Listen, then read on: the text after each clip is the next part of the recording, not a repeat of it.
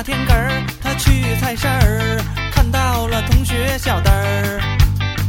小灯儿说：“我要娶媳妇儿，这对我们家可是大喜事儿。”可说什么叫做娶媳妇儿？难道这件事儿真的很？本节目含有大量粗口、性爱、暴力、低俗、庸俗和媚俗的内容，严禁十八岁以下听众收听。这件事儿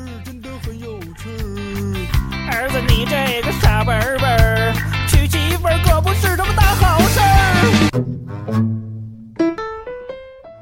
大家好，欢迎收听我们这一期的摩拜电台，我是主播阿甘。大家好，我是老李。大家好，我是小九。哎，这期节目开始的时候，我相信大家已经听到了，就是我们熟悉的那套庸俗、低俗、媚俗的开场白，这是我们“人不猥琐枉少年”系列的专用的开场，所以这一期就还是这个主题，内容呢就是聊一聊最近非常火爆的乐天事件，还有咱们中国人的爱国心，对吧，两位？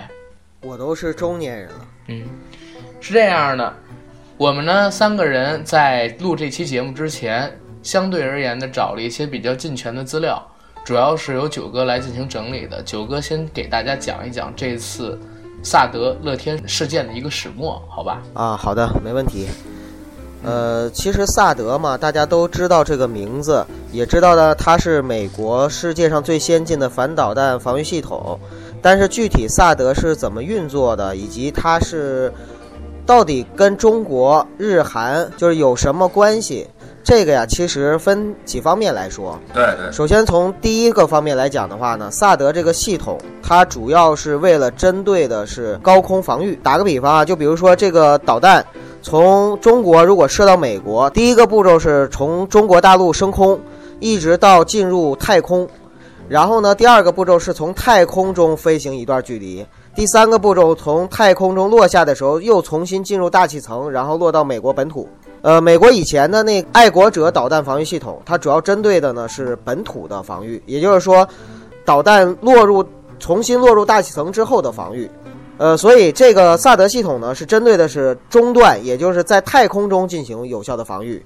说白了，就好像我射过来一颗子弹，美国的这个萨德系统，它就可以也从枪口那边对方那块射过来一个子弹，正好撞到你这个子弹上面，通过撞击使你这个子弹上带的无论是核弹头啊，还是生化武器啊等等，它自然的引爆，因为是在外太空，也不会对本土造成影响，所以它非常先进。目前全世界能做到这一点的，只有美国的萨德系统，它有大概百分之九十的拦截成功率啊、所以萨德系统呢，目前是全国全世界独一无二的。美国之所以在韩国要部署萨德系统，当然了，就是近因，也就是我们所谓的直接原因，一定是因为就是目前朝鲜半岛嘛，这个战争的阴云始终笼罩在朝鲜半岛。另外呢，就是我们伟大的金三棒将军非常的激进，所以现在呢，就是韩国政府这边呢急需一套保护系统，那么美国呢自然要提供给他的支持方，也就是韩国，给他们提供这个套保护系统。那么中国以及俄罗斯之所以反对这套系统呢，有三个层次。最浅的层次就是我们老百姓一般认识到的层次，是认为韩国的布置的这几套萨德系统，它可以是起到第二个作用，也就是监控的作用。它能监控到目前中国的三分之二的国土，整个东部沿海，包括北京咱们的帝都在内。那么无论是有任何的民航起降，那么导弹升空，那么都将成为美军和韩国的，就是在他们的视线之内，他们都能看到。网上有个段子嘛，就是老百姓说说，知道萨德系统是什么吗？就是你有个邻居，现在呢拿个望远镜，天天呢往你们家屋里望，你们媳妇儿洗澡啊什么的都能看到。那你说你还能跟他好吗？望远镜还是红外线，对，而且就是透视的，你这个墙也拦不住，那你还能跟他做朋友吗？还能够友好的相处？还能去他家店里面买东西吗？所以呢，就是老百姓的第一层认识是这个认识，但是呢，除了这层认识以外呢，还有第二层的更深刻一点的含义。这层含义是什么呢？就是其实啊，要说起来监控的话，现在除了美国之外，台湾也能够看到中国的领土。日本也能看到韩中国的领土，韩国也能看到中国领土。但是韩国是最近的吧？更重要的是，俄罗斯其实现在也能监控到中日韩，是吗？所以说，其实监控这块并不是国家安全战略层面最最可怕的地方，最可怕的地方是战略上面的。你说监控这是战术，战略上的是什么呢？战略上的是美国和中国自打冷战之后，俄罗斯解体之后，其实是形成了一个非常恐怖的平衡状态。就是互相有核武器的威慑力制约，对吧？这个大家都知道。嗯，也就是说，我能够打你，你能够打我。那么，美国在韩国部署了萨德系统之后，也就意味着有可能解除这种战略平衡。也就是说，中国的战略核导弹，就是我们的东风系统，有可能就没有办法实实施对美国的本土的有效的核打击。那么这就造成了将来美国有可能发动战争，这是非常重要的一点。好，这是九哥收集到的资料，然后我这边简单的给解释一下，就是萨德系统呢，能通过这个系统监控到咱们国家绝大部分的领土，同时呢，对咱们国家如果说未来开战的话，会有非常大的影响。咱们在境内发射的导弹，包括说一些武器，没有办法有效的。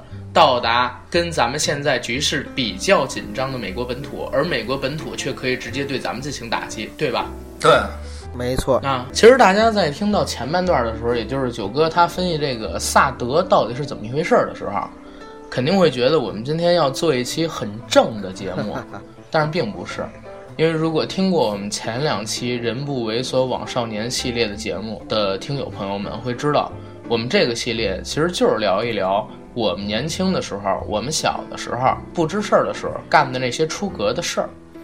所谓的人不猥琐枉少年，不一定是说我们看过的，或者说干过很多乱七八糟的糟事儿，更多的是我们对某些事情的看法。这次的萨德事件，因为有一家韩国企业叫乐天玛特的百货公司介入。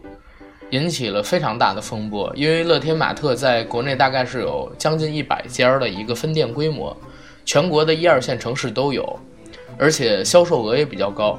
这次呢，萨德系统的部署，乐天玛特就是支持的，愿意呢在自己的商超网点部署萨德系统的分布物，所以这次也是在全国引起了一个全民抵制乐天的行动。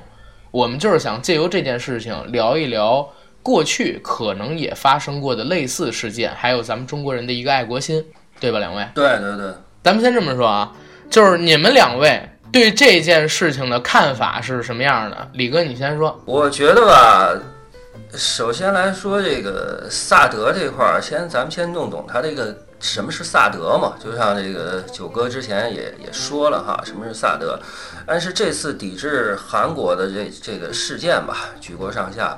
我觉得和一二年这个日本的钓鱼岛事件比起来，可能从从这个国民的这个表现上啊，没有像过去那么激进了。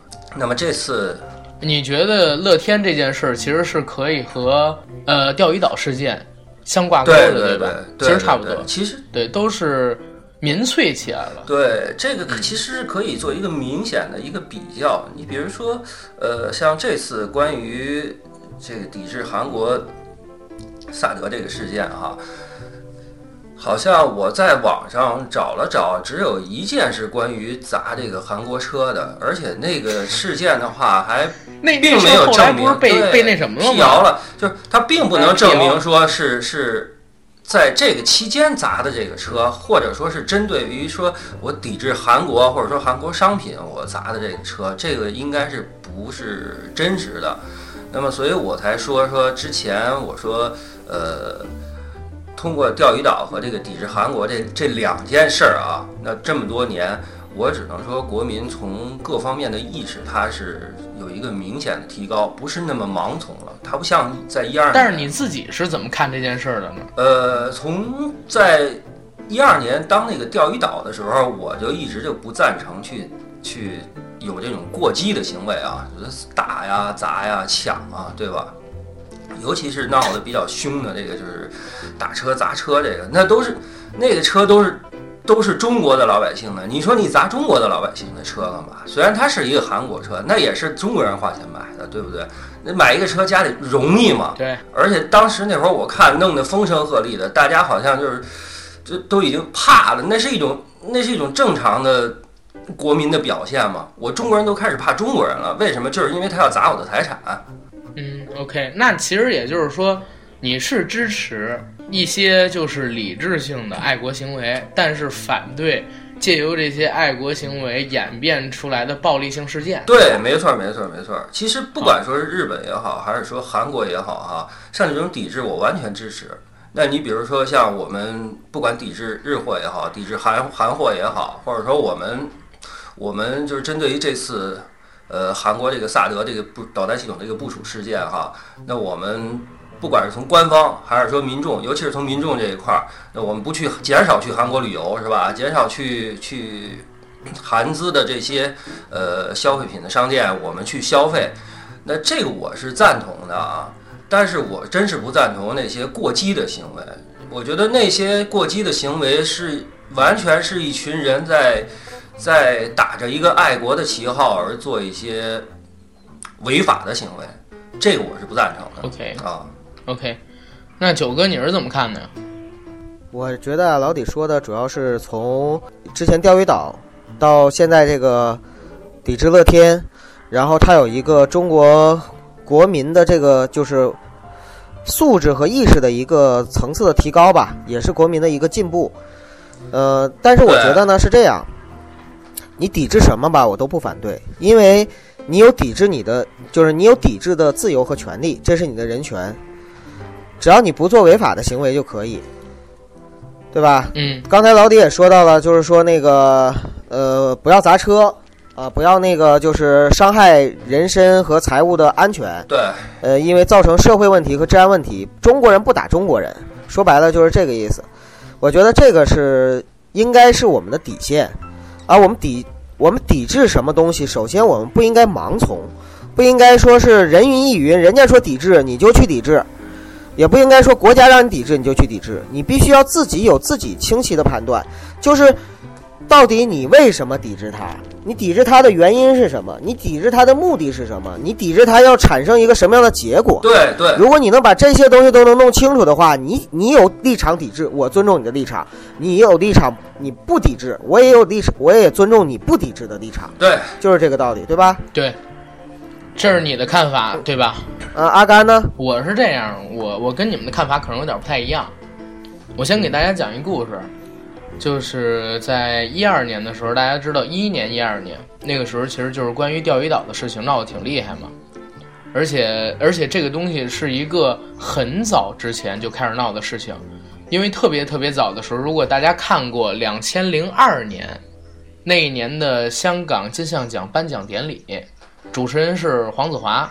黄子华在台上的时候做主持人，台下呢是特地从日本请来的一位导演界的大嗨腕儿。然后黄子华在主持了大概三十分钟的时候，突然对那位日本大哥来了一句：“钓鱼岛是中国的。”不，明白吗？这个可以啊，然后呢，我是在大概一一年、一二年的时候找到的这个视频，然后看完了之后就很热血，很热血，因为当时也在搜一些东西。一二年，钓鱼岛事件争端开始出来了，然后全国，尤其是以我当时上大学嘛，以大学生为主，展开了特别多的抵制日货，然后呢，游行。真的有游行啊，只是大家可能没看到什么新闻是没爆出来，但是真的有游行。然后呢，还有就是所谓的砸车、砸日本车、砸日本店。我当时大学的女朋友应该是在石景山的，呃吉野家，你们知道吧？嗯知道在那边就是做兼职，嗯，勤工俭学嘛。他们那边呢，就是因为吉野家大家都知道是卖那个日式的那种饭，牛肉饭啊，包括说照烧鸡肉饭之类的。因为产生了这样的事儿，在那两个礼拜之内，我都不让我女朋友去那儿兼职上班，推掉了人家让他们去的各种各样的工作。我们俩在坐车到那家店门口的时候，也看到他们挂出了中国的国旗，一连挂了应该是几个礼拜。但是哪怕是挂了这个国旗，也有人在他们门口摆横幅，摆钓鱼岛是中国的，然后抵制日货什么的横幅。那后来我又干了一件事儿，就是跟着我们大学的大概是四五个舍友，跟隔壁宿舍的哥们儿，我们拿那个学校的 A4 纸写了“保卫钓鱼岛”五个字，拿一个那个白色的线给它穿起来，参加了五道口驻日大使馆的游行活动。我们那天上午应该是早晨八点半从学校出发，大概是九点多到的那儿。到那儿之后就已经是有大概几百人了，甚至更多。大家举着国旗也有，然后脸上画着各种各样的油彩，跟我们一样拿着各种各式的标语，在这边游行，一边游行一边喊。同时呢，因为有这么多人嘛，尤其是以学生为主，大概到十点左右的时候，就来了不少的警车，来了不少的警车，在旁边停着，看着我们在那个驻日大使馆前边来回的走动。因为我们是驻日大使馆，它是一条街嘛，你们知道吧？我知道那地儿，它是一条街，对，我们是从这条路的左侧一直走到右侧，然后再回来。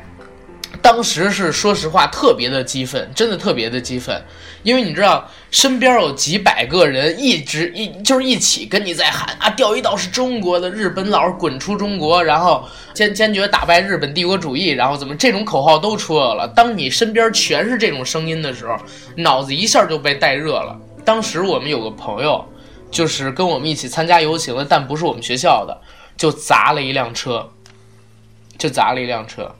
呃，那车是什么牌子我忘了，但是当时就是因为群情很激愤，他砸的时候跟旁边几个人一起砸的，还有好多人在那叫好。当时我也在跟着叫好，但是刚砸完就让警察给带走了。带走了以后，哎，相对而言的气氛就稍微下来一点儿。后来因为人越聚越多，警察开始就是一票一票的把我们轰走，轰轰轰轰轰。那天上午大概是到了十二点之前。人就差不多都散了。回去以后，我们几个宿舍的哥们儿，然后去了学校门口的一家那个烤串儿，一边喝酒一边说话，一群人群情激愤，然后说今天干得好，然后怎么怎么样，咱咱们今儿个虽然没砸车，但是呢，咱们今天在这个驻日大使馆前边搞游行，还拍了小视频，呃，不是小视频，还拍了视频，哎、表现出了咱们这个爱国的尊严。然后几个人喝的特别多，那天晚上说了很多就是交心的话，你知道吗？这是大学里边发生的事情。但是现在回头看，当时干的事情可能是有点傻逼。阿甘，我是觉得哈，你们去使馆这边去游行也好，示威也好，我是赞同的啊，因为我们必须要发出一个声音嘛，嗯嗯嗯对吧？但是后来的行为就，我还是不赞同啊。我来说一个 有意思的事儿，就是说，也是关于一二年这个钓鱼岛事件，当时这个日本车都受到威胁嘛。我就是印象中很多很多人当时卖这个车标是最疯狂的，把这个车标都盖成这个这个中国国旗，你有没有印象？车标全是五星红旗是吧？那这这 对，那我说一个说一个对，其实就是我青岛有一朋友，他当年买了一辆这个新买的啊，二十多万买了一辆丰田的锐志，买了一辆丰田锐志就上下班开嘛。然后这边闹得挺凶的，我就给他打电话，我问他，我说这边有没有青岛那边有没有打砸那日本车的事儿？他说那边也有。我说那你这车怎么样？他说我这车倒没被砸，说但是有一天呢，妈早上起来出来怎么打这车就着不了了，你知道吧？着不了，这急着上班，怎么都着不了。后来一看啊，也不是谁给他那排气管子那儿塞一苹果给堵着了，他妈死活都着不了。那你说影响人家上班了？当时有好多这种新闻，网上还有教程，你知道吗？拿一个塑料袋儿，然后塞在他那个排气管里边去，因为排气管热嘛，你知道吧？然后那个塑料袋儿该化了，化在里边之后，就怎么打都打不着火，怎么打都打不着火，但是车也不会炸。当时有这个教，是啊那你程，说这个东西是不是它对于咱们是普通的正常人有一个生活的一个很大的影响？你说这这因为这事儿你耽误耽误自己上班，我招谁惹谁了？你说我买一车容易吗？是我刚才说的还是说二十多万的车，那如果说我们要砸一个六七万的车，那咱们都说六七万的车是什么的家庭买？真是普通的工薪家家庭，嗯对吧？那攒这个钱不容易，能买一辆车，那为什么买这些车？还不就是因为图它便宜吗？对，对不对？但是结果还那弄出这你给我砸了之后啊，你这你说你给我砸了也好，或者说你给我弄坏了也好，我我不得花钱去修去？对，但是磊哥，你先听我说，真是我刚讲了这个日本大使馆的事儿，然后你听我说呀，我们现在啊，几个人，就是前两天乐天这事儿，我们宿舍有宿舍群啊，我们前两天在聊，回想当时发生的事情，首先还是先肯定自己当时肯定是爱国的，然后第二一点就是当时干的事儿可能有点傻逼，真的有点傻逼，就是激进，对，其实说实话没意思，主要可能是因为当时那个气氛，你知道吧？当时那个气氛在那儿呢，然后几百人，你想想一直在那儿喊打倒日本帝国主义，然后我们钓鱼岛是中国的，要爱国，怎么怎么样，那个气氛群情激愤给我们激到那儿了，而且当时也年轻，才十几岁，不到二十岁嘛。然后干出这样的事情，但是现在想想，其实说实话没什么意思。当时砸车的那哥们儿被带走了，拘留了好几天，还赔了人车钱，跟另外几个人。那我们当时也就是没干这事儿，我们要干了也得上局子里边蹲几天去，而且我们还得落一记录。蹲过局子的人肯定是有记录的。那你对也成老炮儿了吗？哎，正好跟我操，炮爷，这这怎么着 朝朝阳区 霸咱也他妈的扛把子，进去过，对，朝阳区扛把子，操阿甘。啊，然然后接着说，嗯接着说，就是这乐天事件出来之后，我们几人又在聊，就是跟那件事不同。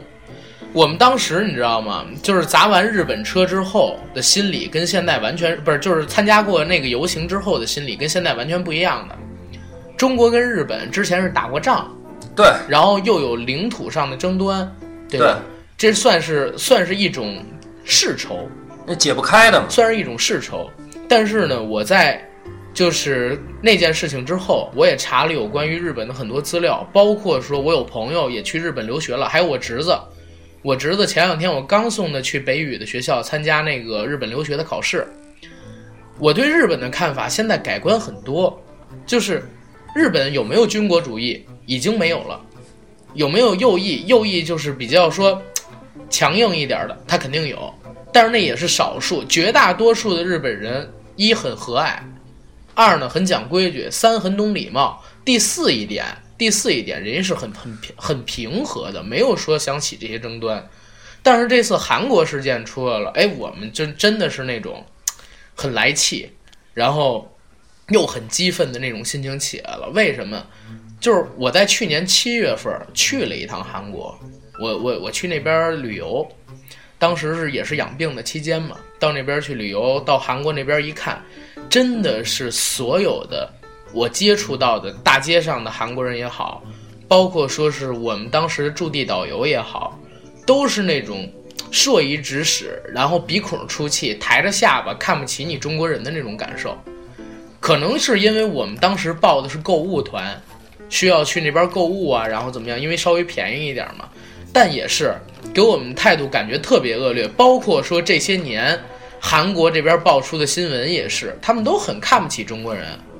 所谓的韩国明星，之前咱们有一个明星叫什么，拍那个《红豆女之恋》的一个女明星叫张娜拉，对吧？对对听过吗？你们对，俩我听过听过。那个张娜拉，她是所谓的中国跟韩国的友好使者，一直在中国拍戏。之前还拍了什么《刁蛮公主》，跟苏有朋一起演的。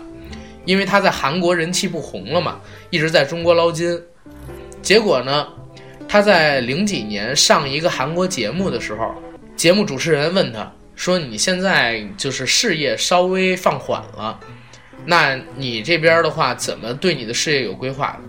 然后你最近要开演唱会了，你觉得就是演唱会票房会怎么样？然后张娜拉是这么说的，这真是原话啊，可能我说的不完全对，大家可以搜一下，但大致意思是这样。怎么说？他写的，他说的是，就是现在虽然在这边韩国咱们本土事业不好了，但是呢，他只要缺钱，就去中国那边赚，把钱赚回来，然后再反馈给反呃反馈给韩国，在这边拍戏，然后造一些知名度。我操！我说这他妈是拿中国当一个人傻钱多的一个钱篮子呢，还是怎么样？可能我这边就是赚钱。我他妈的也想说这句话，我操的！对，然后妈逼的吃谁恨谁啊！呀，张娜拉立刻在中国这边就扑街了，没有任何人然后去赞助他，或者说让他去拍什么广告了。大家可以看啊，就是在一零年之后，张娜拉基本上在国内。就已经没有什么动态，销声匿迹了啊！没有什么对，没有什么大型的商演去找他，就是因为闹出了这件事情。后来呢，接触到的一些韩国明星，包括他们所谓的言论，甚至说咱们一些中国的演员，之前在韩国当训练生的时候，受到了很多的欺负。后来回国之后，为什么都解约？主要还是因为针对跟所谓的对咱们国家的一个看不起。所谓的对咱们国家的一个看不起，我觉得有什么可牛逼的呢？一个五千万的人的一个国度，就像那个笑话说的，中国，哎，北京天气怎么样？然后福建天气怎么样？然后广州天气怎么样？河北天气怎么样？然后韩国全国天气今天怎么样？你这么小点儿的一个地方，而且就几千万人的一个城市。你赚钱其实靠的就是我们中国的这个人口红利跟大市场。现在那么多的韩星来中国捞金，那么多的韩国企业在中国有自己的工厂、有自己的网点儿，那么大的销售额都是在中国买的。你现在吃饭砸锅，然后又引出乐天这么一个事件来，舔着你美国爸爸的屁眼儿，然后跟中国这边干这种事情。现在，乐天事件造成的后果是什么？全民抵制乐天。刚才我说过了。咱们政府关了大概是得有五十家的乐天的网点儿，而且以后关的会越来越多。全民抵制韩货，韩国的明星已经不能再来中国这边捞金了。我觉得这完全是正确的。咱们啊，其实更应该让这些所谓的。周边的人、周边的国家，或者说所有对中国还保留在咱们国家七八十年代又穷又愚昧那种意识上的外国人，知道咱们已经不是当年那个可以让你看不起、可以让你硕衣指使、随便欺负的中国了。咱们现在就是要强硬起来。包括你知道吗？我前两天在微博上看到有一个阿姨。他在说这个所谓的赛德事件，那个阿姨应该已经七八十岁了，一边在认真我看了，一边看了那个，啊，对，一边在缝针，然后一边说，这萨德事件，这个小小小小韩国佬是要找事儿啊，啊，咱们国家就是太善良了，人现在想要治他，怎么都能治他。当然，我不是说我们要用这个引起战争啊，因为平和平是每一个人的希望，但是呢，咱们国家是不是也可以强硬一点儿？只是这种用言语上的谴责，我们严厉斥责你这种词，我们已经听了无数遍了。现在中国是全世界第二大的经济体，GDP 增长也非常非常的快，同时咱们的购买力是全球第一，这么大的市场，所有人都想冲进来，大不了咱们就给他来一个经济制裁嘛，看看这些国家还敢不敢惹咱们。这是我的一个看法，可能稍微激进一点儿，但是我还是保留那个态度。就之前我了解到的韩国人这种状态，咱们早就应该制止这帮棒子。然后九哥你来，我再插一句吧，我插一句啊，嗯，呃，阿甘刚说起这个日本，实际上日本民众我很激动啊，没事没事，说有点不要激动。呃，日本民众和这个韩国民众的这个国民素质比较，我就是想说一个实例吧。其实韩国的。这些国民啊，这基本素质特别低，非常非常低。那还是说一个青岛的事儿吧。一二年在青岛，那有一个小区的话，基本上住的百分之八十都是韩国人嘛。呃，然后我就去问哈，说这就是这些韩国餐馆哈，晚上是不是韩国人消费，闹不闹？然后周边这些。业主就说起来，说每一到晚上，这些韩国人就喝酒，喝完酒就闹事儿，就打架。所以我那会儿我就觉得韩国韩国国民的素质如此之低哈。而且刚刚那个阿甘有说到一个，就是说呃，韩国明星那个。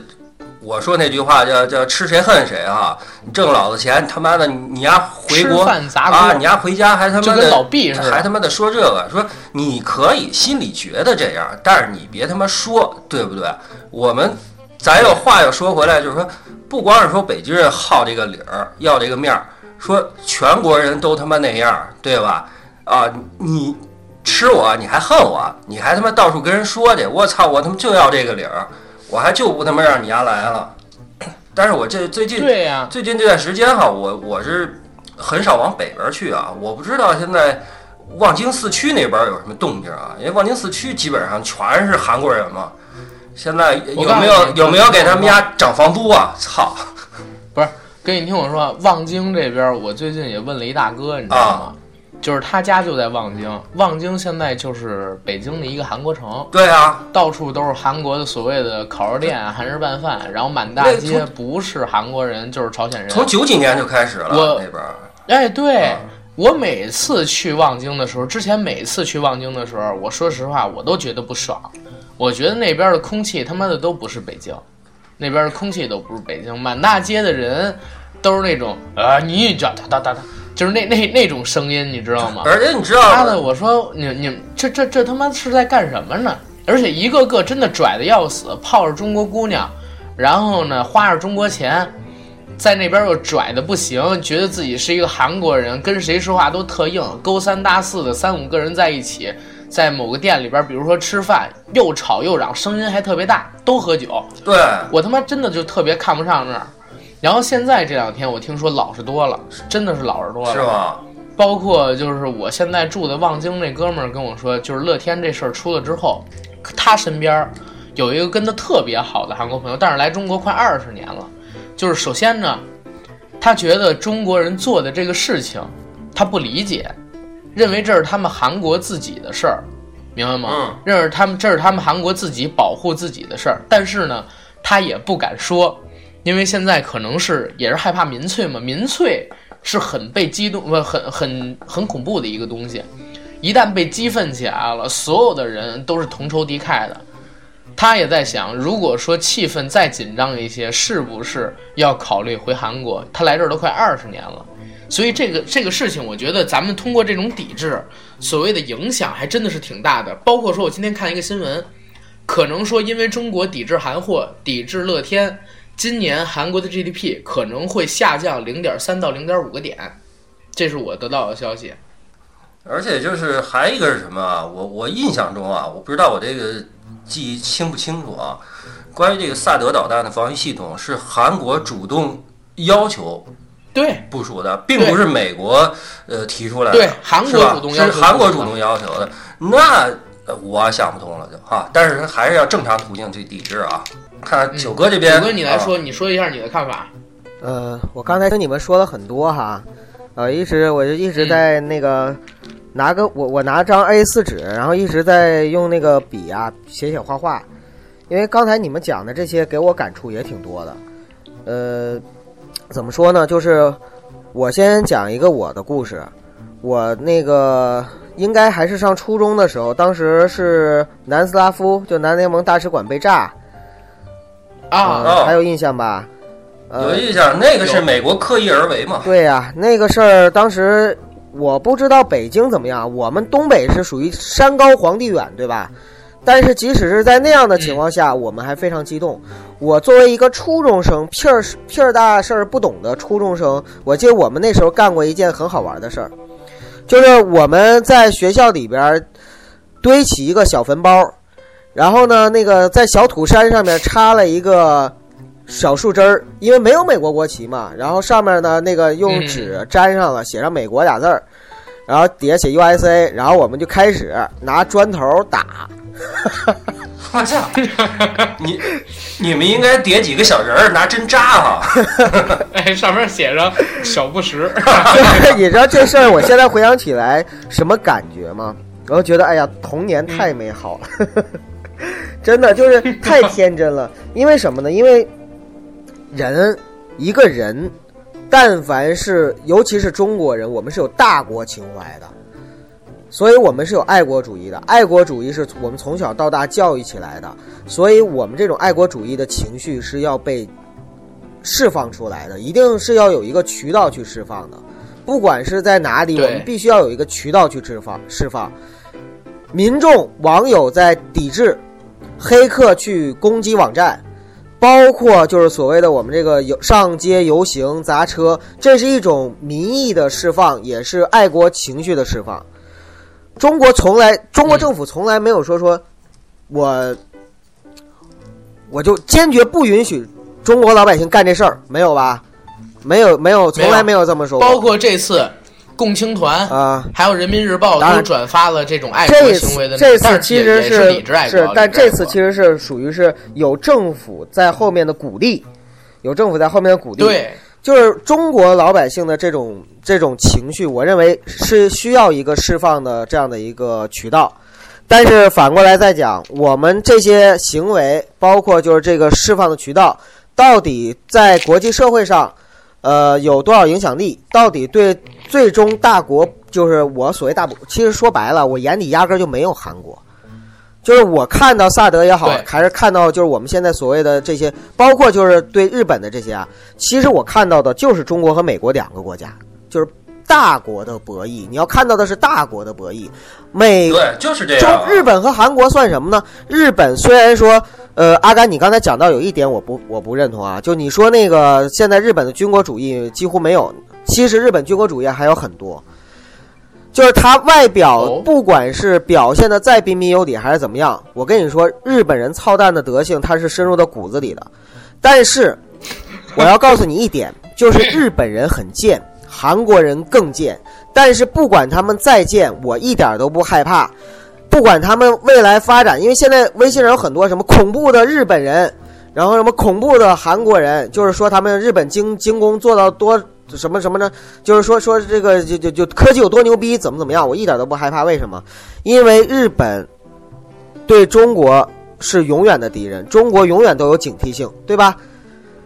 嗯韩国呢，它再怎么样，它就是一个小国家，芝麻绿豆大点儿的小国家，他也翻折腾不起多少东西，而且关键是对它还有一个死敌，就是北朝鲜。对，对所以呢，他们两个国家就是就是就是跳梁小丑，而且呢，就是我们在我们这个卧榻之旁，我们完全就是说时刻警惕着，所以不会出现什么问题。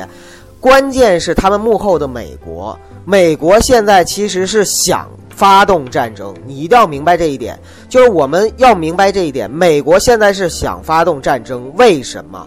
因为美国现在越往后就是拖得越久，发动战争这件事儿拖得越久，对美国是越不利的，因为中国在温和的崛起。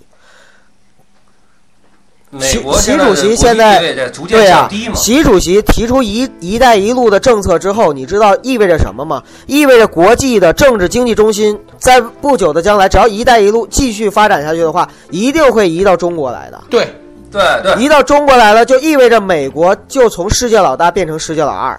这一点咱们都能看到，美国人看不到吗？美国政府看不到吗？为什么他要“一带一路”往西？我们看往西走，阿富汗也好，伊拉克也好，伊朗也好，呃，那个以色列也好，就是为什么总是在那个地方有不断的战争？为什么就是不让这这个地方和平安定？美国不希望那个地方安定，因为那个地方安定了之后，中国的欧洲的通路就打通了。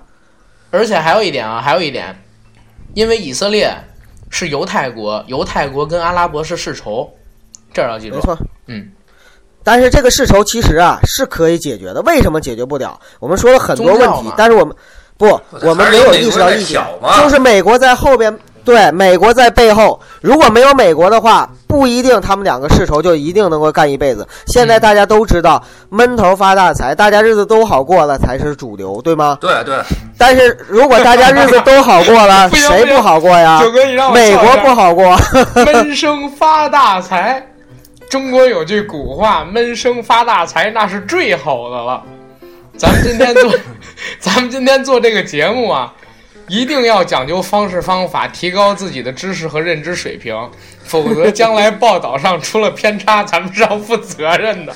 哎呀，哎，刚刚说了这个美国聊远了哈，哎说个说个轻松一点的啊，我是昨哎，我天等会儿我还没说完。行，九哥说完了啊，就，是呃，再那就拉再拉回来啊，再拉回来 赶紧拉回来吧。再拉回来。就刚才再说到那个就是游行的时候，我又想到一点啊，就是我们看那个当时钓鱼岛事件的时候，咱们是不是喊口号游行？钓鱼岛是中国的，日本佬鬼子小鬼子滚出中国，是不是这么喊？对对，这种那个我记得我是不止一次啊，就是那个这个坐地铁的时候路过团结湖地铁站，晚上的时候，然后那个噼里啪啦涌进一帮那个绿林军国安的球迷，啊，然后涌进来之后呢，踢了球了嘛，然后他们喊口号喊什么呢？国安是冠军，然后下边接着就是天津，我操你妈逼，这种很正常，很正常，很正常，是不是很正常非？但是常生活，非常生活。但是你觉不觉得就是说，钓鱼岛是中国的，日本佬滚出中国，跟国安是冠军，天津我操你妈逼，有区别吗？我就问你有区别吗？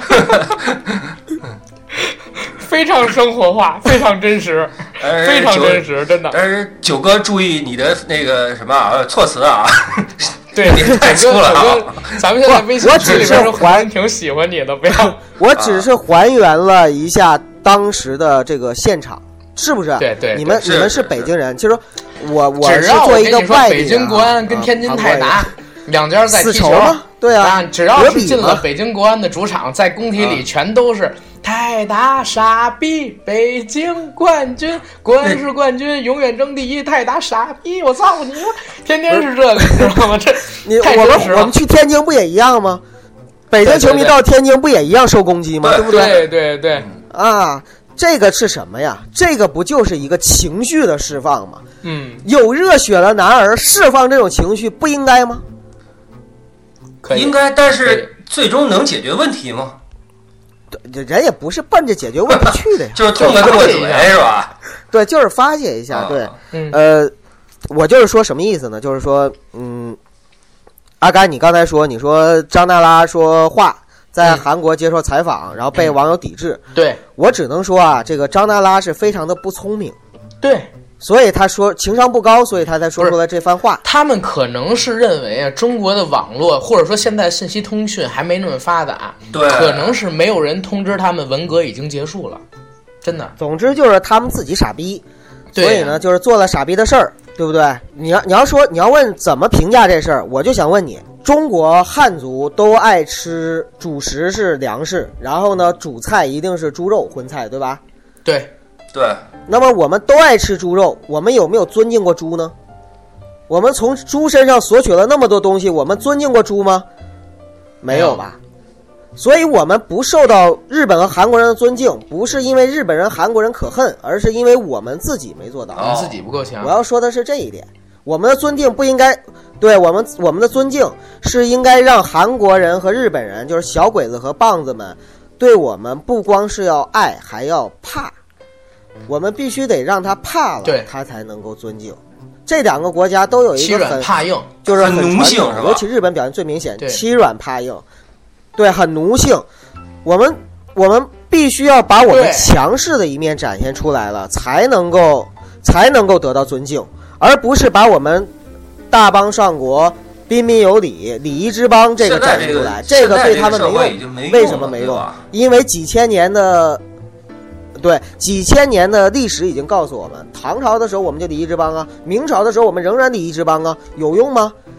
表面上对我们进贡，对我们那个就是俯首帖耳，然后俯首称臣，但是背地里呢是从来没把我们当成是真正的主人，从来没对我们有过真正的忠诚，对不对？对对所以说，对他们的话，我们就是要想办法让他们怕和恨，甚至是敬畏，那么都比让他们就是觉得说跟我们，呃哎，亲热要好得多。哎呦我操！我怎么感觉咱们这期节目传上去之后要被删了？我操！还是录两版，还是录两版，一版一版咱们发在平台上，对对对，一版放在百度云里，完整版放百度云里，好吧？哎，不是我，我觉得咱说这个不过分吧？后来有点过分，让他们又怕又那什么，那有点过分。我觉得不过，我觉得九哥的意思啊，我总结一下，九哥的意思实际上要表现的就是什么呀？就是国强则民强，嗯是吧？对民再强，国不强，别人是不会尊重你的，嗯，嗯对不？对？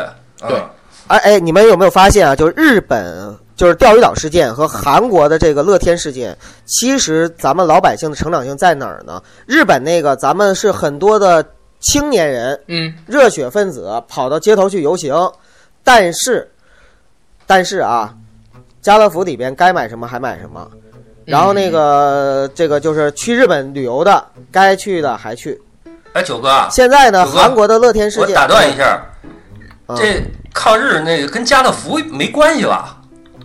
呃，我是突然想到了，就是那个，因为他也要反美嘛，哦 哦，就是就是那个，我我就想说什么意思呢？就是现在呀、韩国是实打实的，它的数据下来了。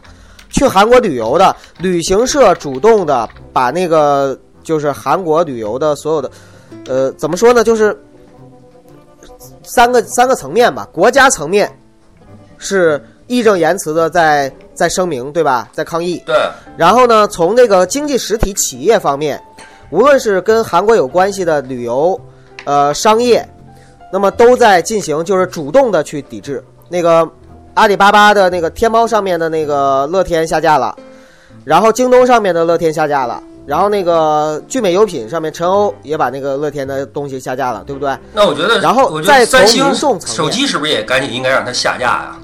不是，现在是单纯只是抵制乐天呢，哦还没抵制整个韩货。嗯，也没抵制韩国。那个整个民众好层面，第一个乐天的免税店现在基本上是损失是日益的惨重，这个是绝对的。呃，然后那个就是非常明显能看到的。另外就是，呃，中国去赴日游取消的也不是去赴韩游啊，说错了，赴韩游取消的主动取消的也特别多。这就意味着什么呢？意味着中国老百姓，尤其是有购买力的这些大爷大妈，他们的爱国情绪上来了。嗯，对对嗯，对。其实九哥说的这个，我有一个特别特别赞同的地方，你知道是哪儿吗？嗯，就是就是国强民强对啊才有，用，你光民强国不强没有用。就是前两天我在我在那个知乎上边儿看到一篇儿回答，那个问题是这样的：中国的发展到底有多快？那个回答真是一下打开了我的整个世界。是不是让你整个就爱国热血又沸腾了？呃对因为我也看过这篇文章，对好像，你知道怎么他是怎么说的吗？首先是有一个，就是我是这么想的啊。他看完他那篇回答之后，我是这么想的，我是想，十年前的中国，如果我说一句在网上说一句中国好，会有无数人在下边骂我，嗯，对吧？没错，但是现没错，在没错，现在我说一声中国好，其实有好多人会赞同我。没错，没错。而且呢，它它里边这么梳理的，那篇回答是这么梳理的，就是过去三年，过呃咱们中国的经济增长速度每年在百分之六到七，对吧？对，如果说十年的话，咱们不算负负式增长，因为都是复利增长的嘛，这些东西，哪怕是按单利走，十年前的中国国力比现在低百分之五十，如果是复利的话，将近差一倍，对吧？甚至超过一倍，因为咱们有几年是百分之十几的增长，对对对，甚至是要超国过内一般都是按单利，就对，但是你哪怕按三年算、四年算，之前的中国跟现在的国力差了百分之二三十。一四年的时候，咱们中国造出的科技产品，在市场上可能还没人买，现在国产手机已经卖到什么地儿去了？已经全世界都是了。几年前，咱们中国一直都是山寨大国，现在咱们每年申请的专利数量是全球第二，马上就要成为第一了。包括说，就是咱们的一个经济跟购买力，还有现在中国绝对是全球最大的消费品市场，十几亿的人口，唯一说可能在十年之后、二十年之后还能成为中国敌人的是印度。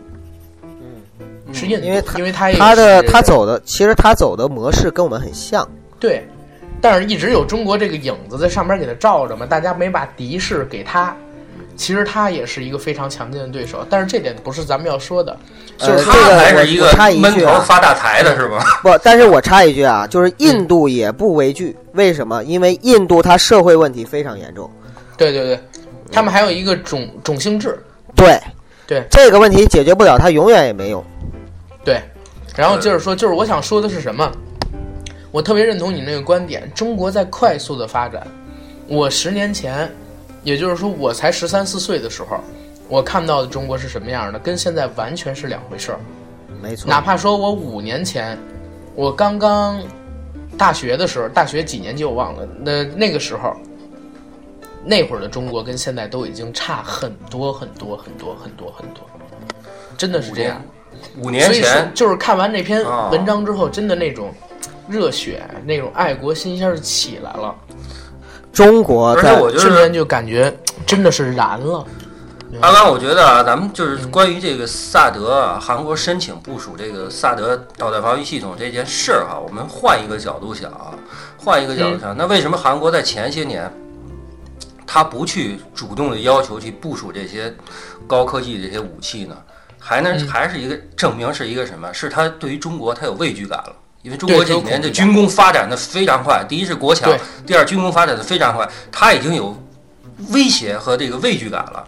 所以他要去加强他的一些呃防御吧。我觉得是这样，这变相的也只能是证明中国越来越强嘛，对不对？因为你只有强，别人才怕你嘛。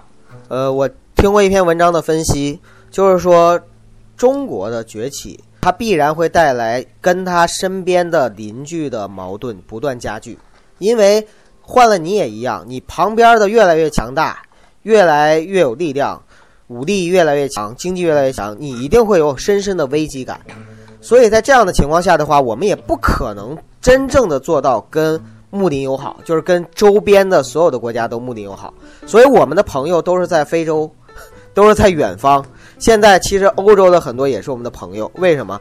就是因为他们跟我们没有地域的关系，所以呢，他们是可以容忍中国崛起的。因为对他们来讲，美国是老大也好，还是中国是老大也好，不影响他们的生活。只要他们能够生活的越来越好，世界变得越来越好，谁是老大，反正我都不是老大。但是对于中呃、韩国、日本，包括台湾啊，包括东南亚，为什么摩擦越来越多？就是因为这些国家是旁边就是老大，动一动手指可能就把我踩塌下了，所以他们才会对，感觉到日日益的去危机感，他才去想要去遏制中国，抵制中国。但是我就想说，中国人其实真的是太温和了。咱们说抵制乐天，抵制钓鱼岛钓鱼岛事件，抵制那个日本，中国的老百姓在国外的时候遭到了很多不平等的待遇是和那个一些排斥的时候，会比我们对对日本人、韩国人的排斥要多很多，严重很多呢。中国，尤其是中华民族，尤其是汉族，其实是最温柔、最善良的民族了。真的是这样，我们对待任何人，包括敌人，我们都从来没有一棒子打死过，也从来没有想过，就是说，呃，就是想过说我中国是世界老大，我就要把那个其他国家全踩在脚下。我们大家如果了解中国历史，就知道中国从来没有这样的文化，对吗？反而是中国如果是老大的时候，都是对别人更加的客气，更加的那个好，甚至说你给我一个枣，我要给你一个大西瓜那种感觉，就是要对，明朝、唐朝都是这样，就是你对我好，我会对你更好。所以，如果是了解中国历史和文化的外国的这些友人啊，他们是知道中国的崛起一点都不可怕。为什么？就是因为中国崛起之后，只会让这个世界变得更好。这话能说吧？中国的崛起只能够让我们这就是只能够让我们整个这个世界，世界上所有的民族都会变得更好，大家生活的更富裕，然后民族更团结，世界更和平。所以说，我有一句话，我就觉得大国崛起已经势不可挡了。那所有的就是阻挡大国崛起的，都是跳梁小丑。那个我们就佛挡杀佛，魔挡杀魔嘛。那个韩国和日本，咱们再拉回来，我再拉回来啊，就是乐天事件。其实你们有没有想过，就是乐天这个公司本身就是挺令人恶心和讨厌的一个公司。还好，还好，还好。我我其实我其实不喜欢乐天，是因为不喜欢这个乐天。如果你去扒一下它的历史，它有日日资的背景是吧？它是从日本起起它是在日本起家的。因为这个韩国人，啊就乐天的这个老板叫辛格浩，这哥们儿他本身啊、今年九十五岁了啊，这这老爷子，这老爷子现在还活着呢，还在世呢。他他是们家不是乱了吗？他是当时在日本，就是跑到日本去创业，然后在日本起乐天起家的。起家的时候呢，他就把自己韩国的老婆给离了，离了之后娶了一个日本的那个有很深背景的这样的一个姑娘，有皇室背景的。然后呢，娶了她之后，成立了乐天，然后又把乐天的呃，就是又开回韩国嘛，所以韩国和日本都有乐天的总部。然后因为他的两个儿子，他的长子新东主，还有他的那个小儿子叫新东斌，两个人就争家产，争这个主动权。所以说这个乐天集团乱。后来呢，就是韩国的艺人有一个叫叫什么，我也忘了啊，忘了，反正就有个女的自杀了，韩国的女艺人。当时自杀的时候，他就写遗书，就爆出来，就是要为三十多个人提供性服务，这里边就包括了辛格浩和新东主，也就是说，他把那个就就这父子两代全都伺候了一遍。OK OK，这能说吗？这样这样，稍等一下，这能说这是新闻上说的这段咱们先留着，啊，咱们接着刚才那点开始聊啊。嗯嗯、就是我也说了自己的故事，然后李哥也说了自己的故事，九哥呢也说了自己的故事，咱们三个人分别统计一下，针对于这次，比如说乐天还有爱国心的一个看法，然后咱们再来个几分钟，把这节目就可以收了，好吧？那就越短越好吧。那还是按年龄，李哥先来。行行行行行啊啊，我七，我不是我五零后的，九哥你来，不是李哥你来。操，不是这个按年龄最小的先来，你得尊尊老爱幼嘛。还是想了想啊，感觉一下自己的观点，就是说，呃，爱国，我们要有正确的方法；抵制，我们也要有正常的途径。那 我真的不希望说像一二年的钓鱼岛那会儿的那些行为啊，打砸抢的行为。如果说我们的国民如果再在这件事情上说再出现那种行为的话，我只能说，就一群傻逼了，真的只能这么说了。嗯，但是就目前来看呢，说明国民素质真的提高了。还是那句话吧，我当然我也同意说，九哥的那个“国强民强”四个字，我们都强了，对吧？那看看 九哥有什么说的，哎呀，我要说的其实挺多的，我简短一点吧。短点吧，其实太长了。其实啊是这样，容易让我感怀落泪的有两个原因，嗯就是往往就两件事儿，我我特别容易就是激动，然后容易落泪。一件事是家国情怀，就比如说汶川大地震，只要一提这事儿，只要网上一一一有新的报道，我就鼻子就酸。为什么？就是因为这是整个就是对整个国家和民族有关系的息息相关的事情。第二件事儿是青春的感伤，就是一看到就比如说唱老男孩儿，呃什么时光一去不复返呐、这种，然后想到自己的青春已经慢慢的已经消散了，这个时候心里也特别难受。最恶心的是两种人，这两种人在我身边都有。一种人呢，就是中国人都他妈是傻逼，就他认为就是说，只要是中国的就不好，只要是外国的就好。然后就就就外国的人权也好，外外国又民主自由，外国就是又公平公正，外国福利待遇就好这种人。他就觉得中国人，对，他就觉得哎，你中国人就傻逼，你中国人做的事儿就傻逼。嗯，第二种人反过来就是外国人全是傻逼，啊，就觉得我中国现在是最牛的，我中国什么都好，你外国的东西全是傻逼，外国的东西都不成，外国全小鬼子。这两种人我都特别反感，对民粹民粹主义这两种人我都特别反感反感。为什么？因为我觉得，其实从老百姓的层面来说，每个国家都有好人，哪个国家也都有流氓。哎，对，都有人渣。从国家的层面来说，咱们不要说完全站在底上，完全站在底上的知识分子有什么用啊？对，什么东西都是要讲利的，你屁股决定脑袋，你坐在哪个位置，你在哪个立场，你就要替哪个立场、哪个阵营说话。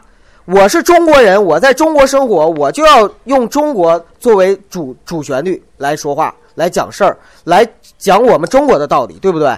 你你甭对。我你甭站在很多中国人都想啊，你要讲理，你要站在美国人立场，你要站在西方人立场，你要站在韩国人立场，站在日本人立场，你站在他们立场干啥呀对呀、你要站在中国人立场来想这个事儿，怎么样对中国人最有利，这才是最应该做的。所以说，你抵制韩国货，你抵制乐天，我尊重你；你不抵制韩国货，你不抵制乐天，我也尊重你，那是你的权利。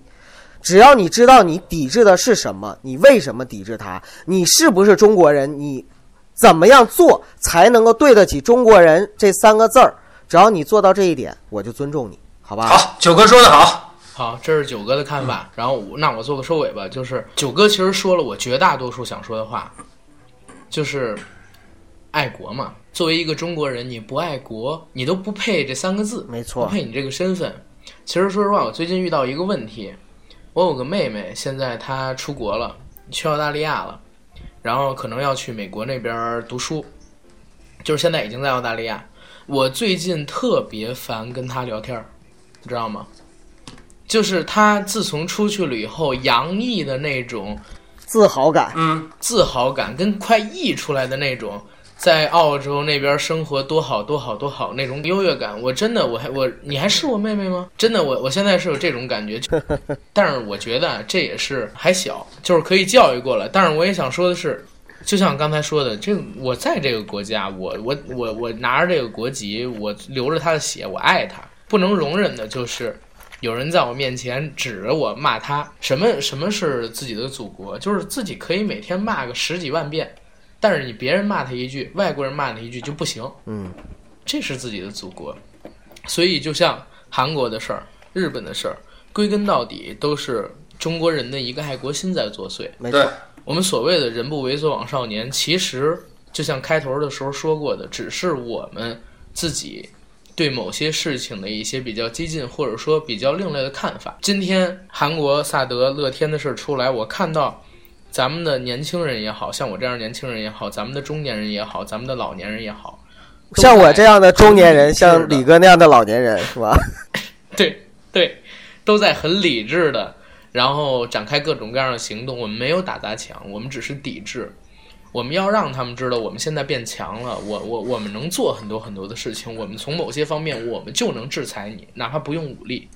我觉得这是咱们国民意识的进步，包括说是咱们中国整体实力上的一个进步。我挺自豪，也没什么可说的。那今天就到这儿，好吧？好，谢谢各位。好，好，那谢谢。还有一件事儿啊，就是这一期的节目呢，我们还是会把自己的官方微信群的二维码放到这个封面上，然后也感谢大家对我们的支持，谢谢大家。